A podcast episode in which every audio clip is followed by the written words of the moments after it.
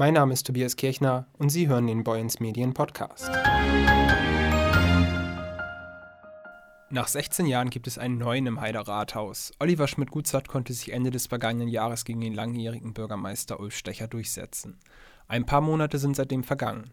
Zeit, um mit Schmidt-Gutzert über die ersten Tage im Rathaus und das bisher Erreichte zu sprechen. Ja, Herr Schmidt-Gutzert, Sie mussten sich jetzt ja an den vergangenen Monaten auf einiges Neues einstellen, nehme ich an. Wie war denn die Eingewöhnung hier im Heider Rathaus? Ja, guten Morgen erstmal. Die Eingewöhnung war sehr gut. Man hat es mir hier sehr leicht gemacht, muss ich sagen. Und ich war ja auch vor Amtsantritt schon fast zwei Jahre in Heide unterwegs. Also ich bin ja nicht vom Himmel gefallen, sondern ich kannte ja hier die Stadt und die Menschen und die Strukturen ich bin dann hier ins Rathaus gekommen und habe erstmal in den ersten drei Tagen jeweils mehrere Stunden die Mitarbeiterinnen und Mitarbeiter in ihren Büros besucht und habe dort auch kurze erste Gespräche geführt. Dann hatten wir in derselben ersten Woche schon eine kleine Weihnachtsfeier und ähm, man hat mich hier sehr äh, warmherzig empfangen. Sie haben jetzt ja wahrscheinlich auch schon den ein oder anderen Heider, ein oder andere Heiderin kennenlernen dürfen. Was sind denn Ihrer Meinung nach so die Themen, die Probleme, die die Menschen hier beschäftigen? Ja, das kommt natürlich immer auf die Bevölkerungsgruppe an. Ähm, bei den älteren Menschen geht es darum, dass sie im Alter gut wohnen können und barrierefrei wohnen können und dass sie eine äh, Grundversorgung äh, vorfinden. Ähm, bei ähm, jungen Familien geht es darum, dass ihre Kinder äh, Kitaplätze haben und eine gute Schullandschaft vorfinden. Das sind so schon mal zwei der Themen. Also natürlich müssen wir im Bereich der, der Kita nochmal nachlegen. Ähm, Versorgung von Kita-Plätzen. Da haben wir schon eine Menge gemacht in den letzten Jahren und die Planungen laufen auch gerade ja, für die Schaffung weiterer Kita-Plätze. Äh, die Verkehrsinfrastruktur ist, glaube ich, ein ganz wichtiger Standortfaktor, äh, auch für uns in Heide hier. Wir haben an vielen Stellen äh, die Situation, dass Fußgänger und äh, Radfahrer äh, zusammengeführt werden auf äh, engstem Raum und das wollen wir alles ein bisschen entzerren.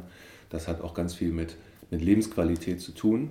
Und dann haben wir den ganzen Komplex des Wohnens, ähm, auch des bezahlbaren Wohnraums, aber eben Wohnen für alle.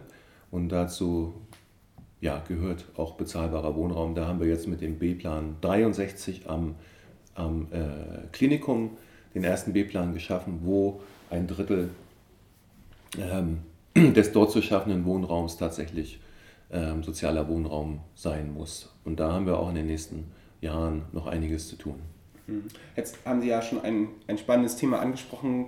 Vielleicht nochmal zurück auf den Wahlkampf. Da haben Sie ja gerade eben, was sozial, ähm, soziales Wohnen angeht, was Schulsanierung angeht, haben Sie ja auch Stecher immer so eine gewisse Tatenlosigkeit vorgeworfen. Das haben Sie schon ein Projekt genannt. Was ist denn noch passiert? Was haben Sie da bereits anstoßen können, wenn es um diese beiden Themen geht? Ähm, naja, das habe ich ja gerade genannt, aber man muss ja fairerweise auch sagen, ähm, dass die Richtlinie, dass in jedes Neubaugebiet auf äh, Baugebiet, was der Stadt gehört, dass dort sozialer Wohnraum auch entstehen muss, der wurde ja von der Ratsversammlung schon vorher entschieden. Der wird jetzt aber natürlich umgesetzt. Ähm, ja, dann bei der Verkehrsinfrastruktur, da spielt dann auch eine Rolle, dass wir ja immer noch die Situation haben, dass wir einen Bahnhof haben und den äh, Stadtverkehr, den Busverkehr, der am Bahnhof vorbeigelenkt wird, aber der Überlandverkehr ist immer noch am alten Zopp.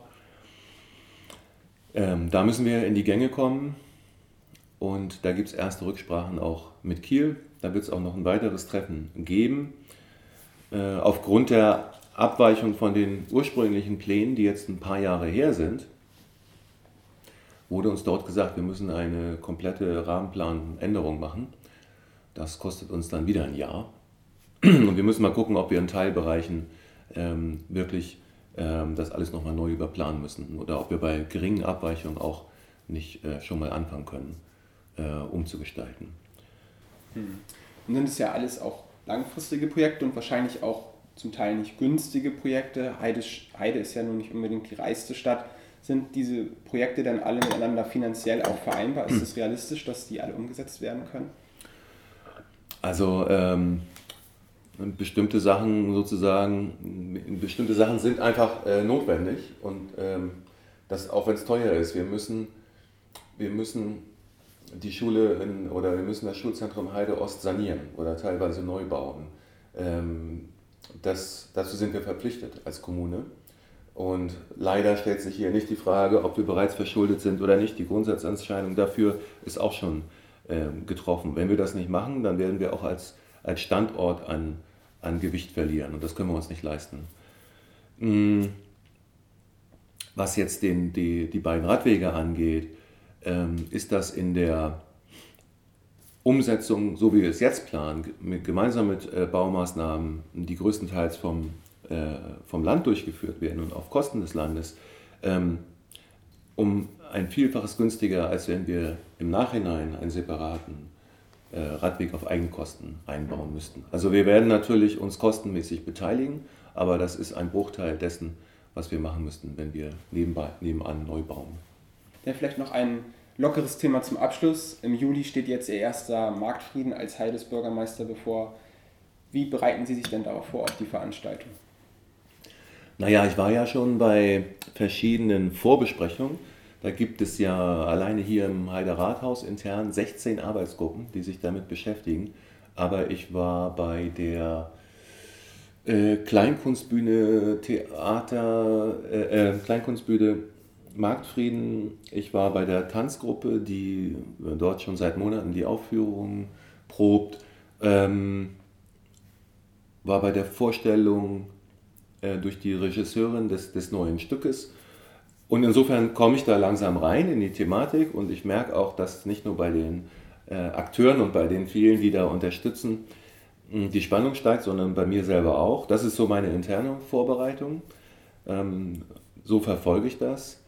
Und dann werde ich mich ja nachher annähern. Es wird ja dann offiziell eröffnet. Darauf freue ich mich auch sehr. Und das machen wir zusammen, hoffentlich mit dem Ministerpräsidenten, der sein Kommen angekündigt hat. Mein Kostüm habe ich mir ausgesucht. Und ich habe ja im Haus und auch äh, in der Bekanntschaft ähm, fachkundige Leute, wenn immer ich Fragen habe, ähm, werde ich da, werden die mir sehr wohlwollend beantwortet. Äh, genau, beim Förderverein Heider Marktfrieden war ich auch bei der, bei der äh, Versammlung. Also ich ähm, lasse mich überall sehen, um auch den Prozess zu begleiten und gleichzeitig profitiere ich ja davon, weil ich so viel erfahre über den Marktfrieden. Alles klar, dann freuen wir uns darauf und ich sage vielen Dank für das Gespräch.